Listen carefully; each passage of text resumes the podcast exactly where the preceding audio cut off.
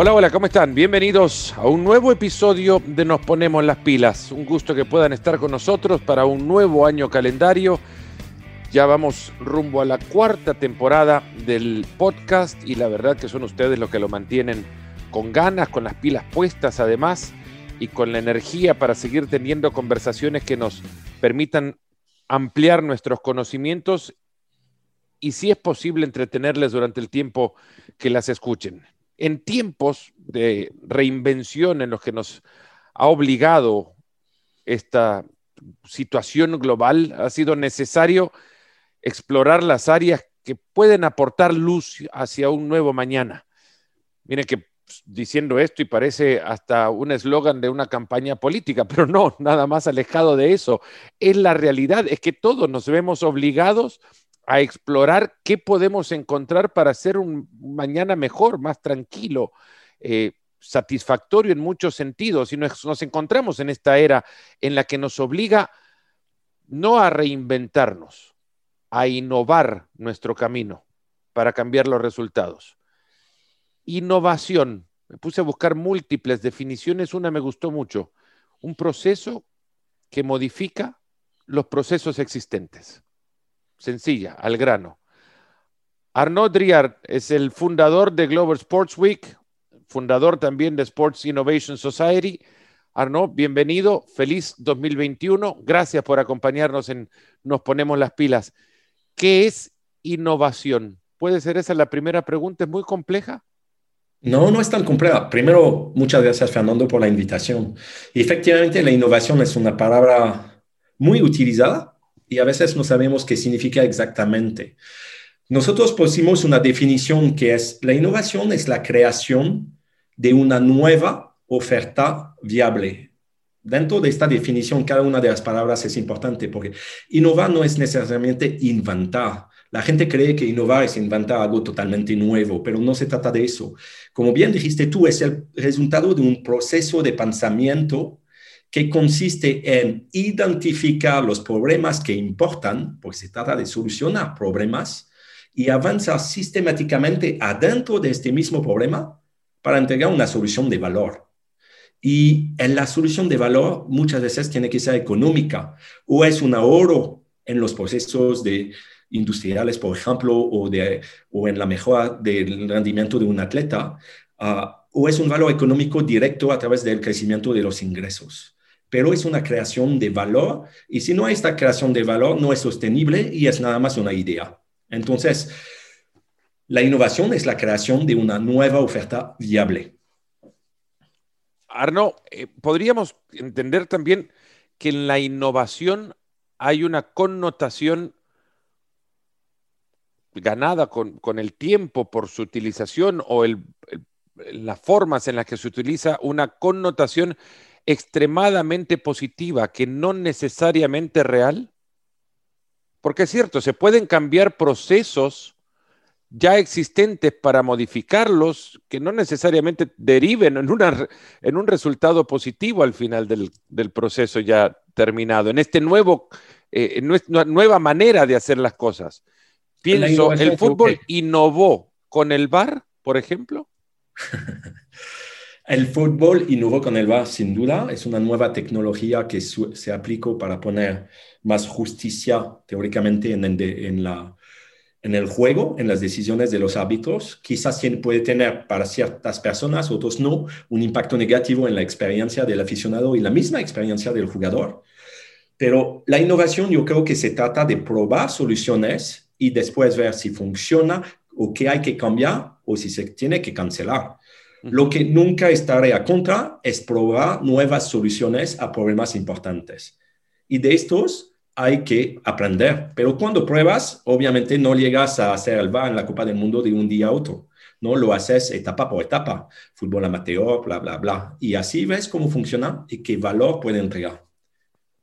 Arno, ¿cómo llegaste a, a, donde estás ahora? CEO de, de dos organizaciones que se mantienen activas, evidentemente, y en estos tiempos, quiero preguntarte más adelante también, cuánto ha cambiado el 2020, el, volumen de, trabajo en los procesos de innovación o estudio de los mismos procesos de innovación. Pero ¿cómo llegaste acá?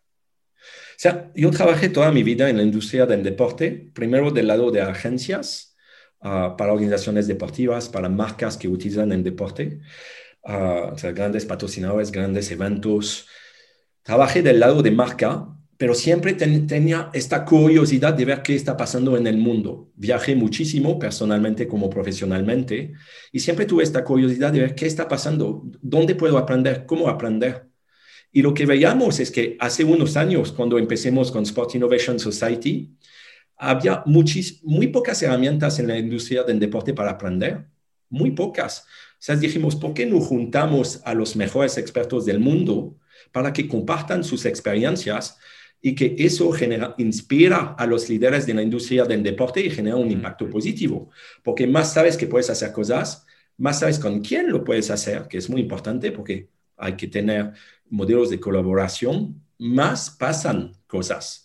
Entonces, así creemos Sport Innovation Society con congresos en México, en París, en Tokio, y así co-creemos la Global Sports Week ah, como Sport Innovation Society, siempre buscando, siempre buscando inspirar a la gente de la industria del deporte a través de casos exitosos y a veces de fracaso, de organizaciones que marcan una diferencia. ¿Se, ¿Se puede innovar a la inversa? Es decir, cambiar procesos para regresar a unos ya existentes porque los que modificaste no funcionaron.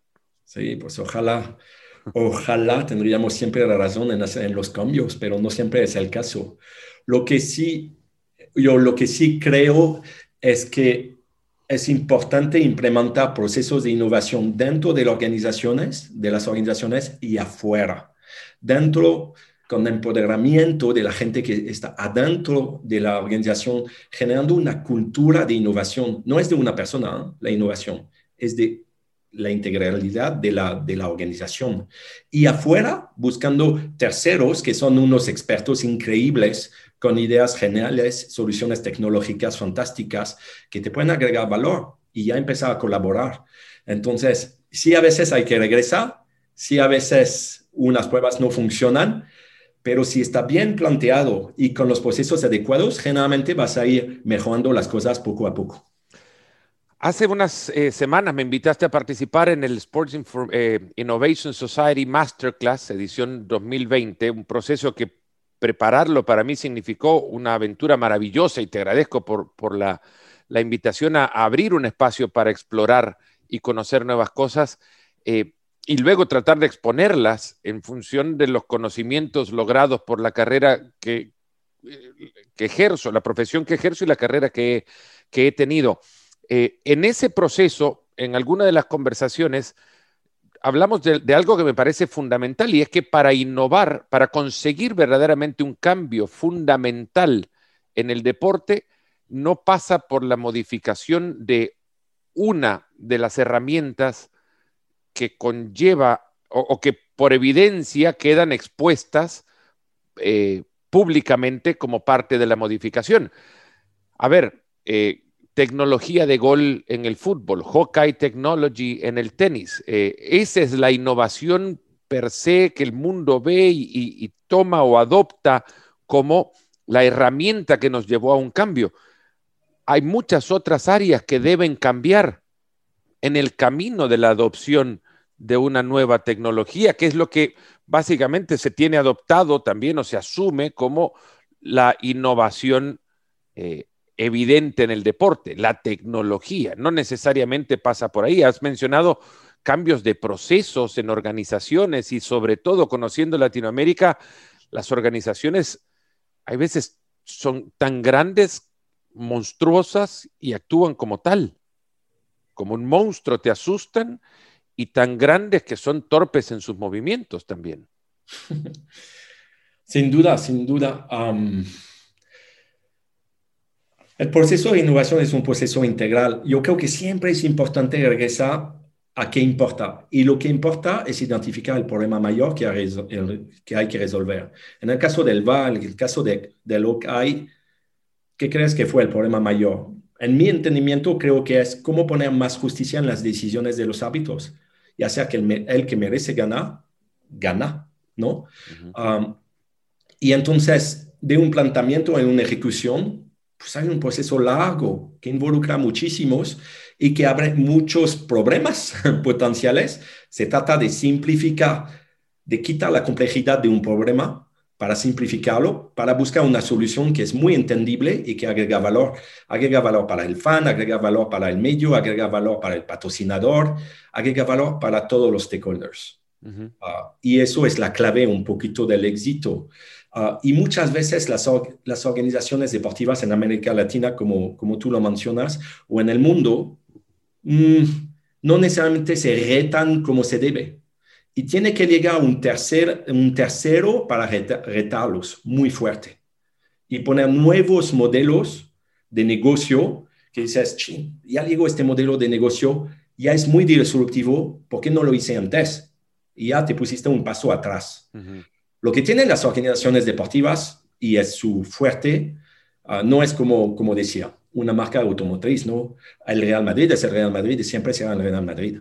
¿No? El, o el Barça o el América, en el caso de México, ah, siempre tienen esta, esta fuerza que es el histórico de esta marca y esta conexión con los aficionados y cómo pertenecen a competencias que no puedes cambiar de una cierta manera. No vas a crear una nueva liga de fútbol, es muy complejo. Se está tratando, de hecho, en México, pero qué complejo es.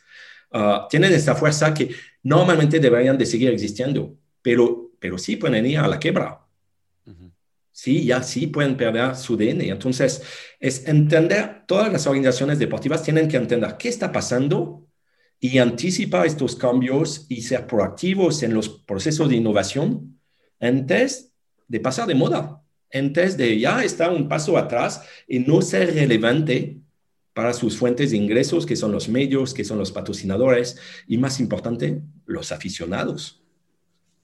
Has hablado de la, de la, terceros disruptivos que animan a la innovación a entes u organizaciones ya establecidas. Ahora me pongo a pensar si la distracción no es el mayor disruptor de las organizaciones para que les obligue a cambiar e innovar.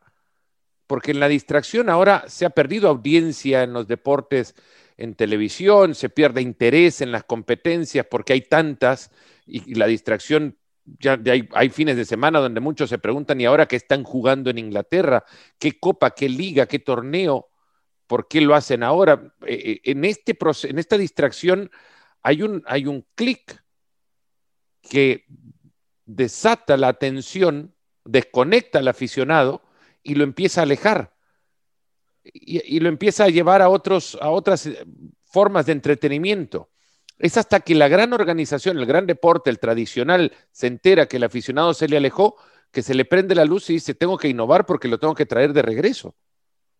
Así es. Ah, yo, creo que tienes toda la razón. Hoy vivimos una, en un mundo donde la oferta de entretenimiento es gigante. Tienes acceso a básicamente todo. Ah, entonces, cómo sobresalir dentro de eso y aún más en un contexto donde la gente tiene un, y más los jóvenes, ah, que es un mercado muy específico, uh, tiene un, un, una atención muy corta. Si no captas su atención muy rápido, lo pierdes. Lo pierdes. Y los retos de las organizaciones, las organizaciones deportivas envejecen, su público envejece. Uh, tú que ahora vas a entrevistar a un tenista, pues el, el el fan promedio del tenis es 61 años, era 51 años hace 10 años. Envejece. Y es el caso de la mayoría de los deportes. Y hay deportes híbridos, formas de entretenimiento como el esports o como el consumo de medios en Netflix, etcétera, o en redes sociales, que compiten con el deporte tradicional. Entonces, el deporte tradicional tiene el reto de entender los códigos de lo que funciona y está creciendo para poder quizás adaptarlos o generar alianzas o ya generar alianzas para captar la atención de los aficionados. Y lo vimos durante el COVID, muchas organizaciones al no tener eventos en vivo uh, que transmitir, que compartir con sus fans, pues se pusieron a organizar uh, competencias de esports como la F1, con un éxito redondo porque entregaban un producto de valor con los códigos del consumo de medios actuales. más interactivos, más inmersivos, utilizando celebridades y funcionó. Entonces, el producto como tal de un partido, en el caso de fútbol, ya no es suficiente. Tienes que producir mucho más contenido. Una organización deportiva se vuelve un productor de contenidos, un medio como tal, que tiene diferentes canales de distribución, canales de distribución llamándose ESPN o llamándose Facebook o llamándose YouTube o Twitch, etcétera, etcétera. O sea, tú tienes que producir diferentes formas de contenidos para sus diferentes públicos. Y eso es un cambio de cultura muy profundo en una organización deportiva que su core business era producir un partido, es decir, tener los mejores jugadores y entrenadores para producir un partido que haga, el fan, que haga que el fan venga. Ya no es suficiente eso. Obviamente tienes que tener un, un equipo performante, pero ya no es suficiente. Hay, hay, una necesidad de mantener la alianza permanente entre la actuación deportiva y la atracción del deporte hacia el aficionado que te consume. Eh, hablaste del, COVID y de la pandemia, obviamente se desprenden muchísimas eh, experiencias novedosas que pueden considerarse innovación dentro del deporte. ¿Cuáles de estas te generaron a ti una tensión tal como para creer que alguna organización, algún deporte o alguna personalidad en particular había encontrado algo diferente, estaba en el proceso de un camino innovador? de todo lo mm. que hemos, hemos vivido en este proceso ante la obligación presentada por la necesidad de seguir siendo relevante, ¿no? Yo creo que el COVID, más que dar a la luz nuevas cosas, aceleró los cambios de la industria del deporte y de las economías en general. ¿Y qué aceleró? La transformación digital y las soluciones direct to consumer. Ah, yo creo que eso es lo más profundo. Todas las organizaciones están en una transformación digital profundo. Parece un cliché, pero, pero es tan cierto y es tan complejo por implementar. Grandes marcas de consumo masivo se dicen, mm, ya, no, ya no tengo experiencia en el terreno de juego. ¿Cómo creo una experiencia digital? Por ejemplo, marcas de alimentos o bebidas. Imagínate crear experiencias digitales Ah, los, los, procesos se vuelven digitales. Ah, entonces, yo creo que transformación digital es clave y eso conlleva el la una necesidad de diversificación, no conlleva, pero va a la par de una, una necesidad de diversificación de ingresos, dado a la crisis económica obvia. Ah, y para eso hay que entender cómo utilizar los datos los negocios de hoy y mañana son negocios de organizaciones que son dueñas de los datos, de sus clientes, de sus aficionados, en el caso de organizaciones deportivas. Y vimos que hay organizaciones en el deporte ah, que han logrado cosas espectaculares. Si tomas el ejemplo de pelotón, ¿no? Durante la historia, pues siempre se ha vendido, ¿no? Bicicletas estáticas. Siempre. No es algo nuevo. Pero la manera de vender pelotón con una inmersión en un universo, porque ya tú puedes hacer tu bicicleta en tu casa, donde sea, en una etapa del Tour de France o en las montañas de Francia o donde sea, ahí tú puedes competir contra los demás aficionados en el mundo, practicantes, tú puedes tener tu entrenamiento personalizado. Entonces, si entiendes cómo crear una experiencia inmersiva para tu cliente, captas datos y te vuelves atractivo. Y por lo tanto entró en la bolsa con 1.2 billones de dólares. ¿No? Si tomas un ejemplo, otro ejemplo, Lululemon compró a Mirror, o Mirror, no sé exactamente cómo se dice, una startup de fitness, 500 millones de dólares, que es de nuevo una experiencia, personalizada y remota, ¿no? Ah, en fitness. Entonces, la clave es para una organización es ser dueño de esta conexión con los aficionados a través de la venta de un servicio personalizado ah, que hace que tú le creas valor y al conocerlo, más y más le puedes crear valor porque tienes los datos relevantes para conocerlo y para ver cómo adaptas tu servicio. Y un pelotón que empezó quizás con la bici se pone a hacer yoga, se pone a, hacer, a poner otras disciplinas y ya es más y más parte de la vida. Y en, y este tipo de empresas jamás en la historia hubiera valido tanto dinero. jamás. Hoy es eso, el poder de la data y de ser dueño de tu IP. Yo creo que es una clave. Y una organización deportiva que no sabe, porque tiene una boletera, que vende los boletos, entonces no sabe quién compra el boleto. O tiene una cadena de televisión que transmite, no sabe quién lo ve, más allá de las encuestas, etc. Ah, o que tiene un patrocinador que hace sus acciones directo con sus fans, no sabe quién compra estas acciones de las experiencias de los patrocinadores. Una organización deportiva tiene que ser dueño de todo eso para ofrecer un servicio y crear un círculo virtuoso en su modelo de negocio. Y el COVID aceleró eso, porque vimos que los que no tienen esta conexión ya no sirven a los medios, ya no sirven a los patrocinadores. Y ni al fan, porque no tiene conexión directa con el fan. Entonces... Un, club de fútbol que, que, un club de fútbol, una organización deportiva, un equipo de básquet, un tenista que, que se promueve en Facebook por la dimensión de su alcance, está entregándole la posibilidad de conocer a sus aficionados a Facebook. no está conociendo él desde la creación de su propio IP, de su propio site, de su propia web, a quién le está llegando. Es como, eh, lo utilicé como un ejemplo hace mucho tiempo en una charla, eh, como colocar la práctica de colocar una valla publicitaria en una autopista de, altísimo tránsito en la Ciudad de México, en el periférico, ahí donde quieran ustedes, una valla publicitaria de mucho, de mucho tránsito, la venta del dueño de ese espacio te dice, esta valla va a ser vista por 3 millones de personas por día, 4 millones de personas por día, 7, 10 por semana, pero en realidad los que te ven no, no, sabes quiénes son, no llegas a conocer quiénes son. Así es. Puede no, interesarle el consumo de lo que la valla tiene. Facebook es, un, es una fantástica herramienta, al igual que otras redes sociales potentes de alcance, para captar a gente, pero después tienes que llevar a gente a tu propio entorno.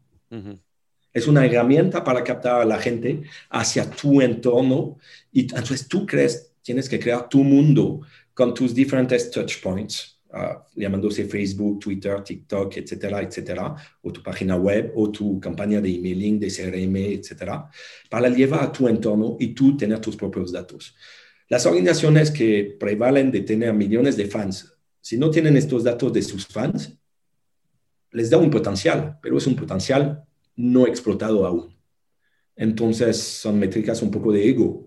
Ah, lo que es importante es cómo utilizas este potencial de alcance que te ofrecen estas herramientas para crear un entorno donde integras tú el valor al aficionado y entonces tú tienes esta conexión. ¿Quién hace ah. bien esto, Arno?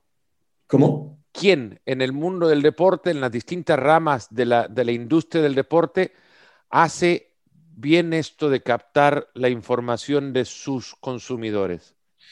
¿O qué industria, qué rama del deporte? Porque podríamos pensar que la industria de consumo, eh, los bancos, porque saben perfectamente cómo, cómo dónde, cuándo consumen sus, sus clientes, saben perfectamente la, el lugar en el momento en el cual ellos pueden atraer a sus clientes para consumir más, ¿no? Sí. Las tarjetas de crédito, que son eh, eh, que, que, que, obtenés información clara y precisa en el punto de, de point of purchase, el punto de consumo del, del, del, del, valga la redundancia, consumidor. Sí, yo creo que hay la industria del deporte y en estrategias de boletaje, por ejemplo, ha aprendido mucho de la industria de aerolíneas y de hotelera, que son industrias donde, donde se, se hizo la transformación digital antes y donde en vez de tener precios fijos en hoteles o en aviones, la ley de la oferta y la demanda hizo, generó nuevas oportunidades de, de, como decía, adaptación en tiempo casi real de las ofertas. Y entonces eso es un aprendizaje muy grande. Y ya lo vemos en las organizaciones deportivas en Estados Unidos, por ejemplo, que tienen estrategias de boletaje súper sofisticadas basado en la oferta y demanda. ¿no? Los precios de los partidos no son los mismos. Tú tienes upgrades ¿no? Tú, tú compras algo, pero después puedes comprar un upgrade y en el mismo sitio como en un avión tú puedes comprar otras cosas adicionales. Ah, entonces yo creo que aprendemos mucho de esta industria. Yo diría que los, los actores grandes del deporte en Estados Unidos son muy performantes en conocer a sus aficionados y algunos grandes clubes europeos, ah, tal como el Barça. ¿no? El, en el Barça, si no me equivoco, Didakli mencionó que un gran porcentaje de sus ingresos a corto plazo, llamándose dos o tres años, iban a ser la comercialización de su inventario digital. Hmm. Ah, entonces, pues es revolucionario, ¿no? Muchas organizaciones no están listas. O tú tienes otra que, como el Chelsea. El Chelsea que creó productos y servicios para sus aficionados, como sus bebidas, ah, sus bebidas, ¿no? Chelsea Blue. Se dice, oye, nosotros somos un referente, nuestros atletas son referentes, ¿por qué no creamos algo que utilizan nuestros jugadores y lo promovemos? Entonces, ponemos nuestro ejemplo para generar nuevas fuentes de ingresos. Entonces, hay diferentes ejemplos, a ver si funciona, porque es nuevo, veremos con el tiempo, pero hay diferentes, hay que aprender de otras industrias, como bien lo mencionas, ah, y también hay que utilizar su poder de atracción para crear soluciones que son atractivas. Porque hubiéramos, pudimos haber pensado que en Tour de France crea pelotón.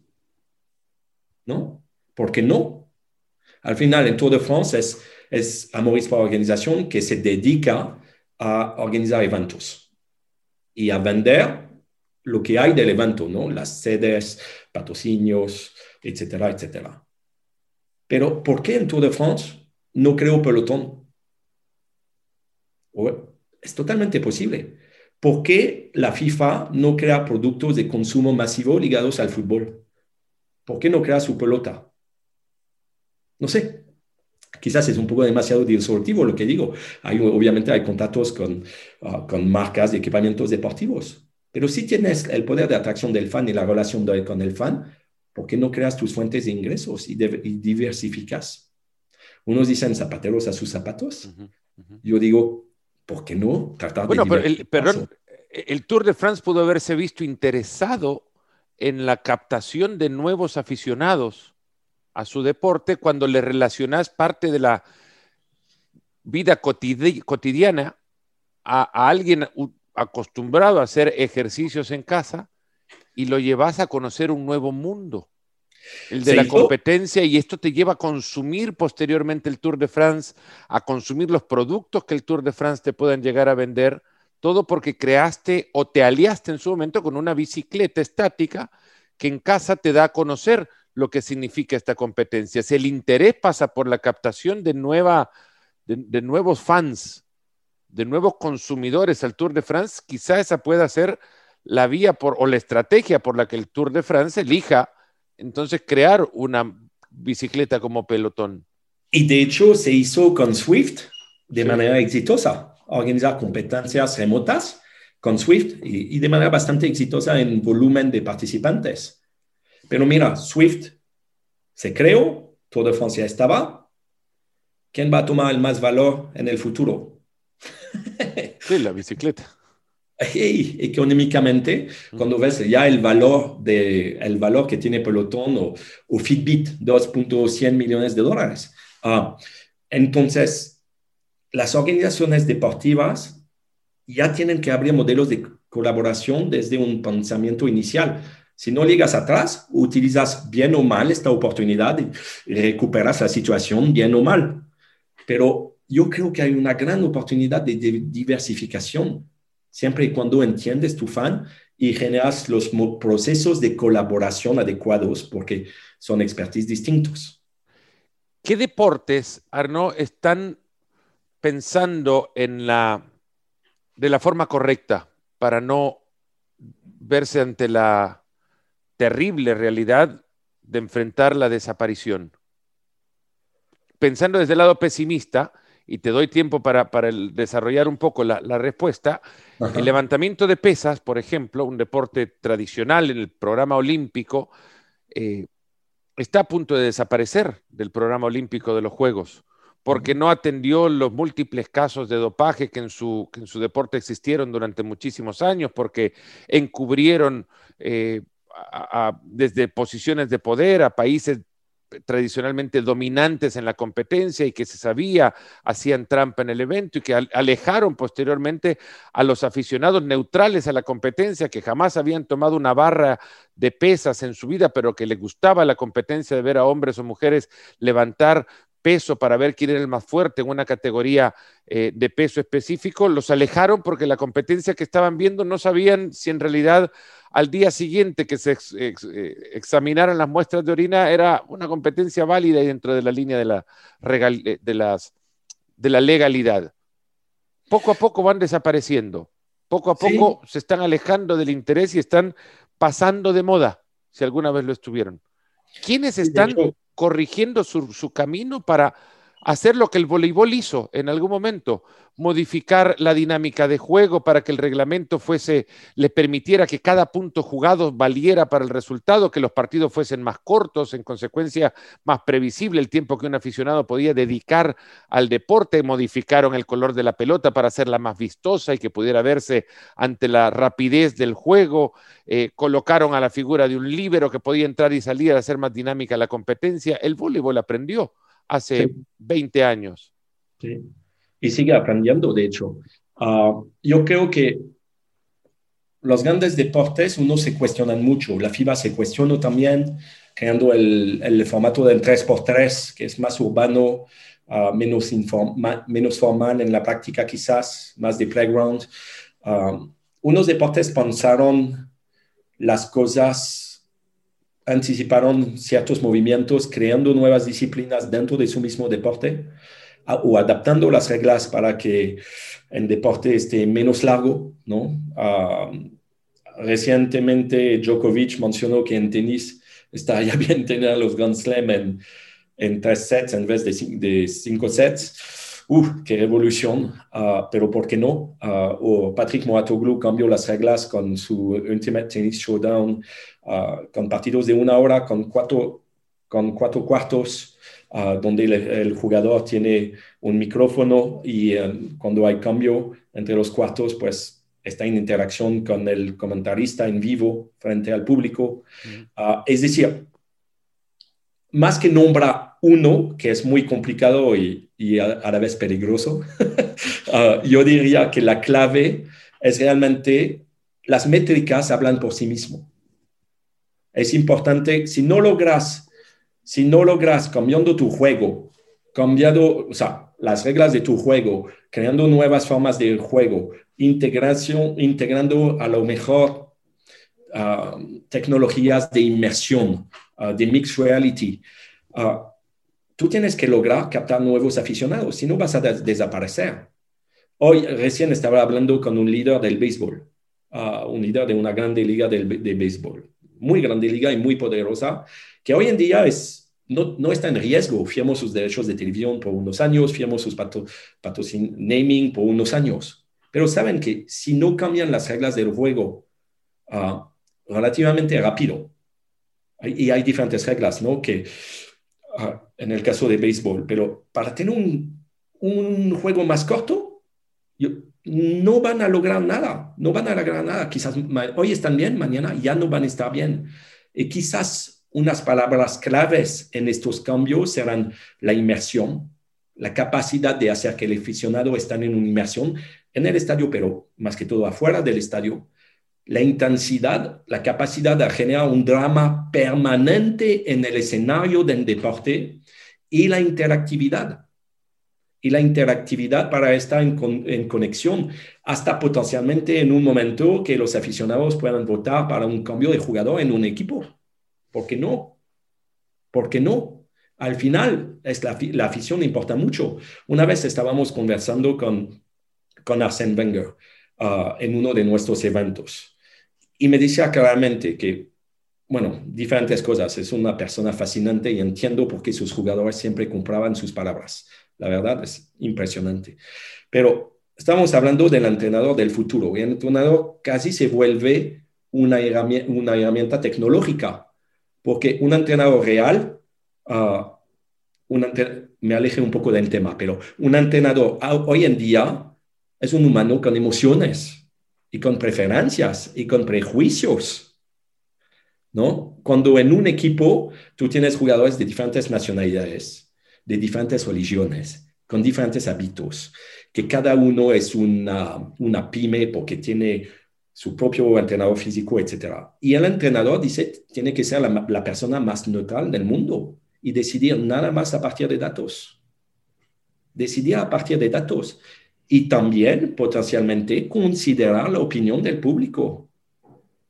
Porque, lo ha hecho, lo ha hecho Arnaud, porque muchos técnicos cuando desde la grada le piden a un jugador cambian. Sí, y muchos presidentes sacan a, su, a jugadores o entrenadores por lo mismo, porque la afición lo pide. Pero si formalizas eso.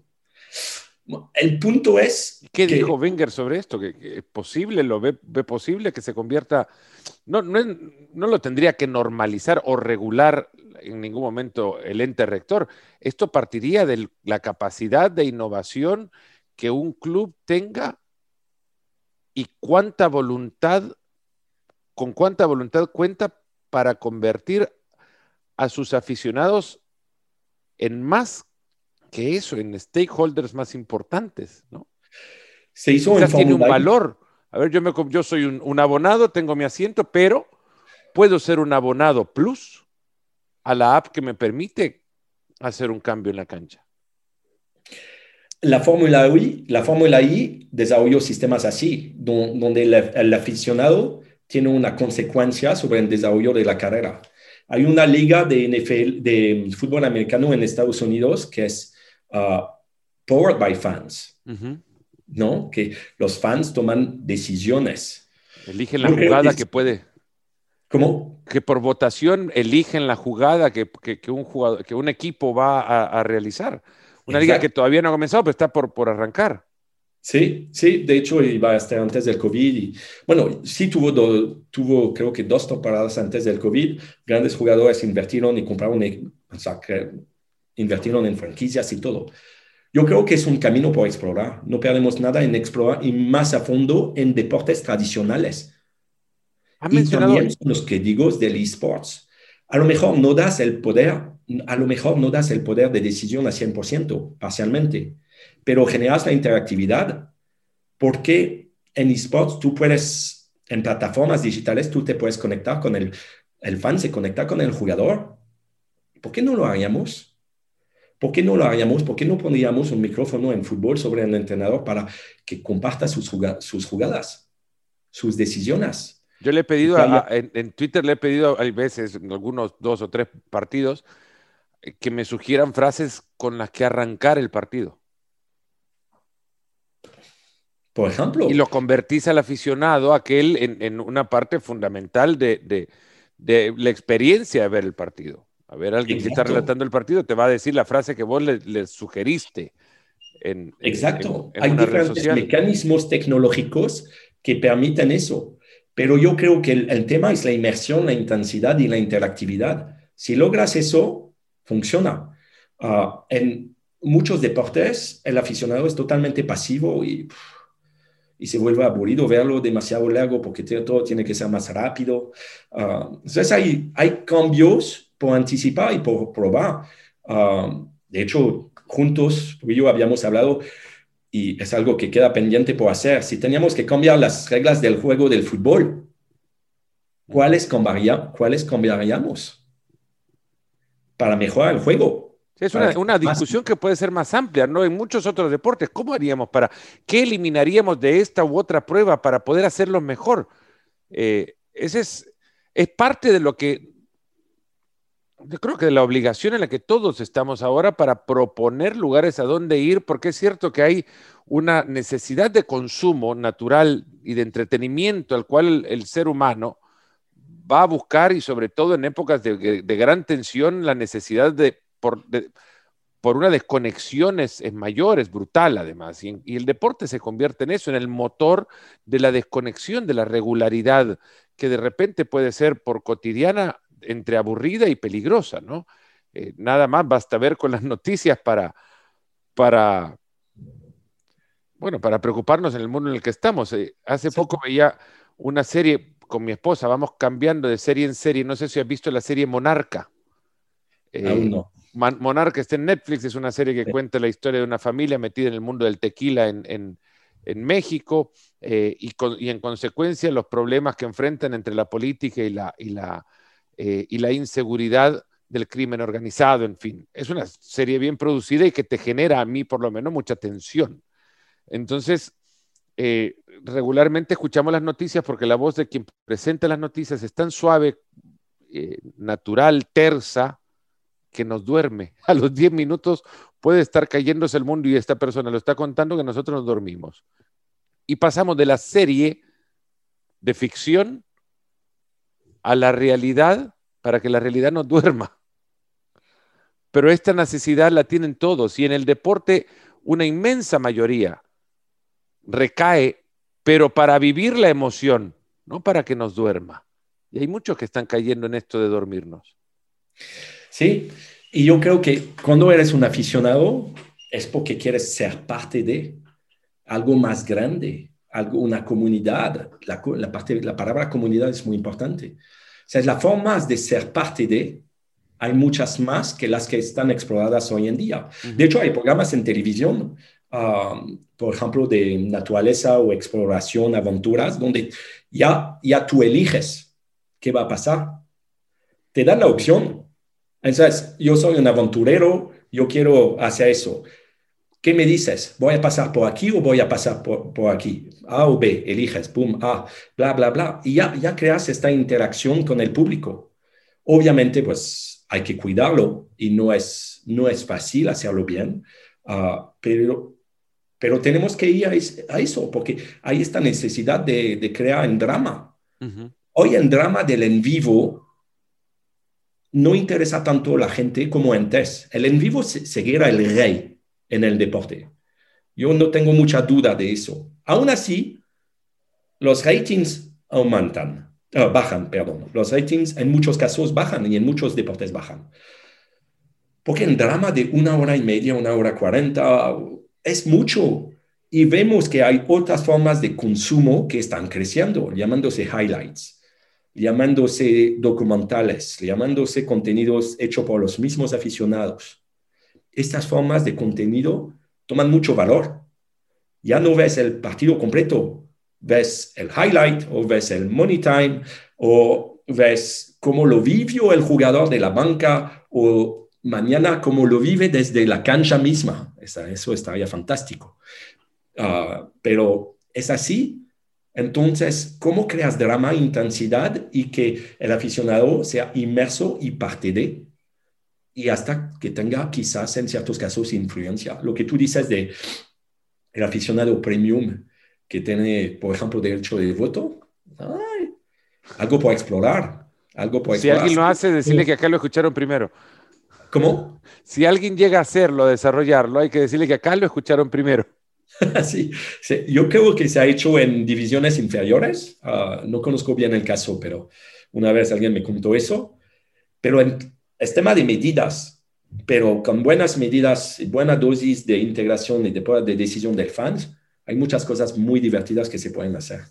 Arno, contanos del Global Sports Week y los ah, retos de realizar una conferencia que reúne a los eh, personajes que cambian el juego de los juegos eh, en una época como la de ahora. En París, en febrero, el, Global Sports Week en el, en el Louvre es... Ha, sido en el Louvre. El primer año, el año anterior, lo hicimos en el Museo Le Louvre, lugar icónico, ah, con 2.000 líderes en deporte a nivel internacional. Um, o sea, muchos ponentes espectaculares y una zona de experiencias. Y yo, algo que nos diferencia Young Sports Makers. Seleccionemos el primer año 50 jóvenes, menos de 25 años, 18 a 25 más o menos, por su visión y sus expectativas hacia el deporte. Y ellos estaban participando en los debates, en las conversaciones con los líderes.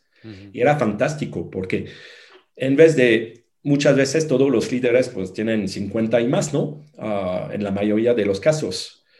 Pero en este caso, tienes jóvenes en vez de encuestas. Es muy diferente tener a alguien que te habla que lee una encuesta.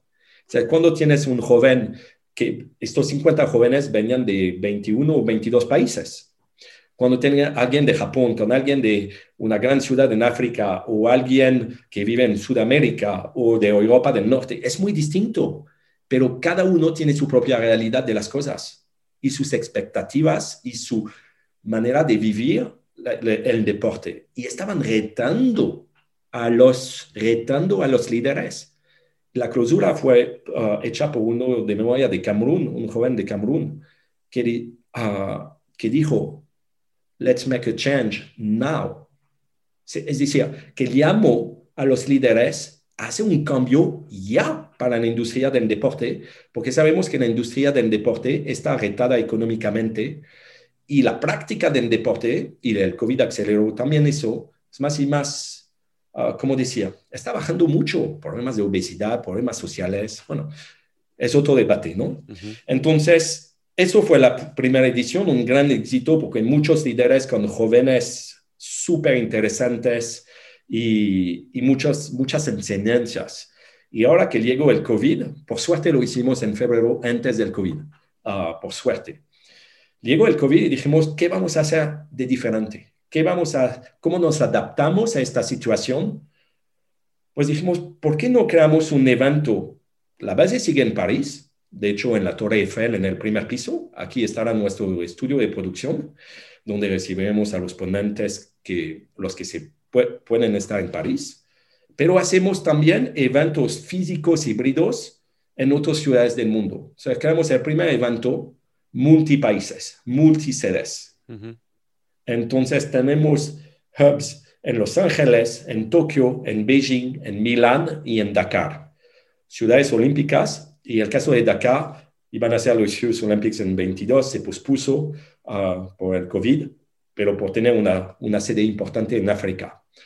Entonces, vamos a tener expertos del mundo conectados adentro de estos hubs, algunos conectados de donde viven, uh, porque no se pueden mover, pero va a ser una experiencia sumamente internacional, uh, con contenidos que están aquí para rompe un poco las líneas tradicionales del deporte. Entonces, la gente que viene a hablar, viene a hablar porque tiene algo que decir, tiene algo que contar, tiene algo que compartir sobre qué están haciendo para tener un impacto positivo ah, en la industria del deporte, llamándose negocio o llamándose impacto social. Entonces, va a estar bien interesante ah, y la gente se va a poder conectar digitalmente, obviamente, ah, lo cual lo hace aún más enriquecedor porque pues, alcanza a más personas. Y ya, entonces vamos a tocar los temas claves de cambios de la industria del deporte. Tenemos un plan editorial muy, muy, muy interesante. Y cruzamos dedos porque pues también es nuevo para nosotros. globalsportsweek.com si quieren conocer más sobre esto que va a arrancar este próximo 1 de febrero. Arno, para terminar, ¿cuán optimista eres del año que se viene? naturaleza. ¿El año que viene, tú dices? De este año que se viene y de los días que se vienen. Soy optimista, pero a más largo plazo. este año es un año muy complicado. Lo vemos, trabajamos porque hacemos otras cosas en mi empresa. Ah, organizamos eventos internacionales, trabajamos confederaciones internacionales. Y, o sea, yo creo que a nivel deportivo es clave que la experiencia de Tokio sea una experiencia positiva. Ah, es clave para el deporte que los Juegos de Tokio tengan lugar. Yo creo que van a tener lugar. No, creo que eso es la pregunta, pero es más que se desarrollen de la mejor manera posible, que los atletas puedan poner un espectáculo extraordinario y que no tengamos en 10 un 100 metros en 10 segundos. Ah, entonces, Tokio es muy importante para este año y si los procesos calificativos y el nivel de los atletas es bueno, pues uh, sería algo bien salvado. Porque no olvidamos que la FIFA y el COI son los bancos del mundo del deporte. Entonces, estos dos tienen que funcionar muy bien. Ah. Cuando terminaba el año, eh, creaba un, junto con el equipo de piezas especiales del canal hicimos un repaso del 2020 y, la imagen con la que quería cerrar justamente el documental era con, no el documental, la pieza era con la imagen de la llama, pequeña llama que se guarda en la lámpara que ahora tienen en el Museo Olímpico de Tokio, que es la llama que se prendió en Olimpia a principios de este 2020 y que estaba supuesta a dar un recorrido por Japón y llegar posteriormente a la inauguración en el Estadio Nacional en Tokio. Esa llama sigue prendida y creo que es en esa llama en la que muchos nos posamos, Arnaud, para entender que si bien no serán juegos dentro de lo que hemos conocido como tal, existirá un escenario en el cual los mejores deportistas del mundo van a poder medirse entre sí para que luego sean coronados en el escenario o en el, en el sitial más importante del deporte, que es un podio olímpico, y recibir el premio más importante del deporte, que es una medalla olímpica. Eh, no, dudo que es lo que sueñan muchos de los deportistas, pero es lo que sueño yo, verlo para entender que de a poco estamos consiguiendo eh, abrir un espacio para, regresar a la normalidad. ¿Cuál es esa para muchos? para cada uno será diferente. Para mí la normalidad será poder viajar y contar en los lugares donde se desarrollan las historias deportivas que me gusta contar. Y creo que los Olímpicos tienen un valor simbólico aún más fuerte este año porque necesitamos unión internacional después de todo lo que ha pasado en ciertos países, después de todos los dramas de vida de personas. Es un, es un, eh, va a ser un momento de unión y de esperanza. Esta Junta Olímpica es mucho más allá del deporte como tal, es un momento de unión y de esperanza donde tú ves un mundo entero que saca lo mejor de sí mismo. Y entonces es sumamente importante y espero, y espero, yo sé que eres además de un gran atleta, un fan del movimiento olímpico. Yo espero que eso va a ser un, de nuevo un detonador de una, una, nueva respiración para el deporte internacional. Ojalá y por eso empujemos. Arnaud, muchísimas gracias por habernos acompañado y a ustedes también por haber llegado hasta acá. Un fuerte abrazo, gracias por haber sintonizado este nuevo episodio de Nos Ponemos las Pilas. Hasta el próximo, cuídense mucho.